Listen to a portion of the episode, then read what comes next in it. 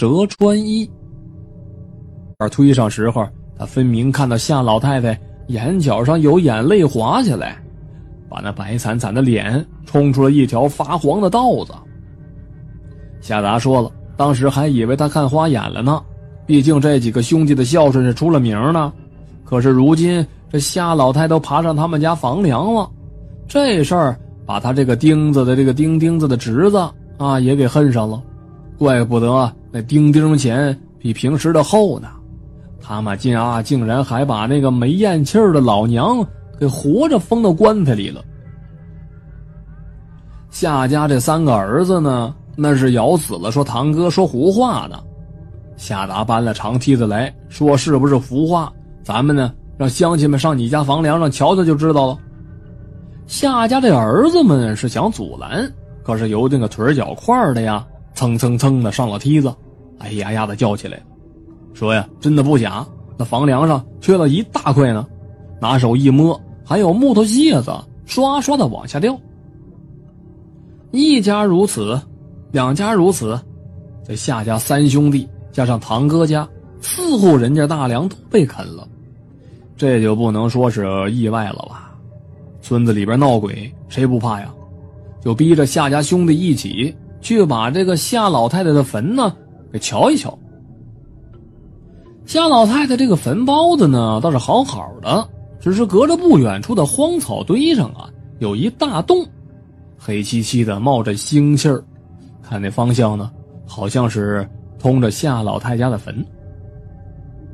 夏老太三个儿子一看瞒不下去了，跪在坟头上是哭天喊地，就说：“娘啊，你受苦了。”众人在逼问，他们只说这是夏老太自己的主意，跟儿子们要那种什么能睡觉的药，磨碎了和着水喝下去，说是那死了干净，不拖累儿子们了。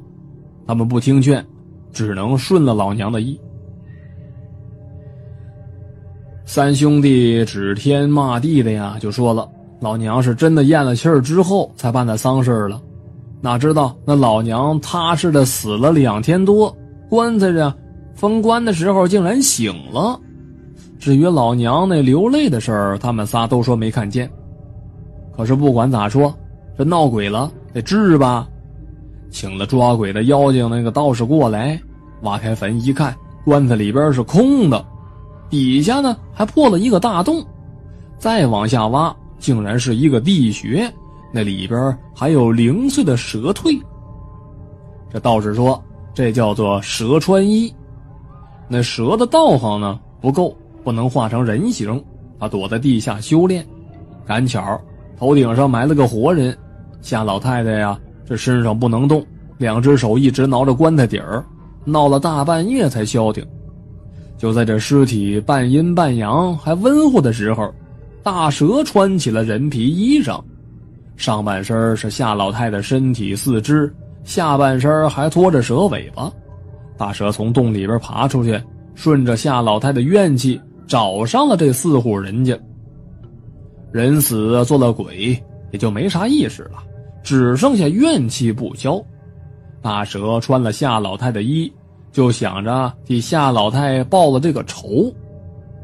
兽类呢是不知道人类的感情复杂，当娘的即使是被儿子活埋了，也未必就舍得去找他的儿孙们去索命去。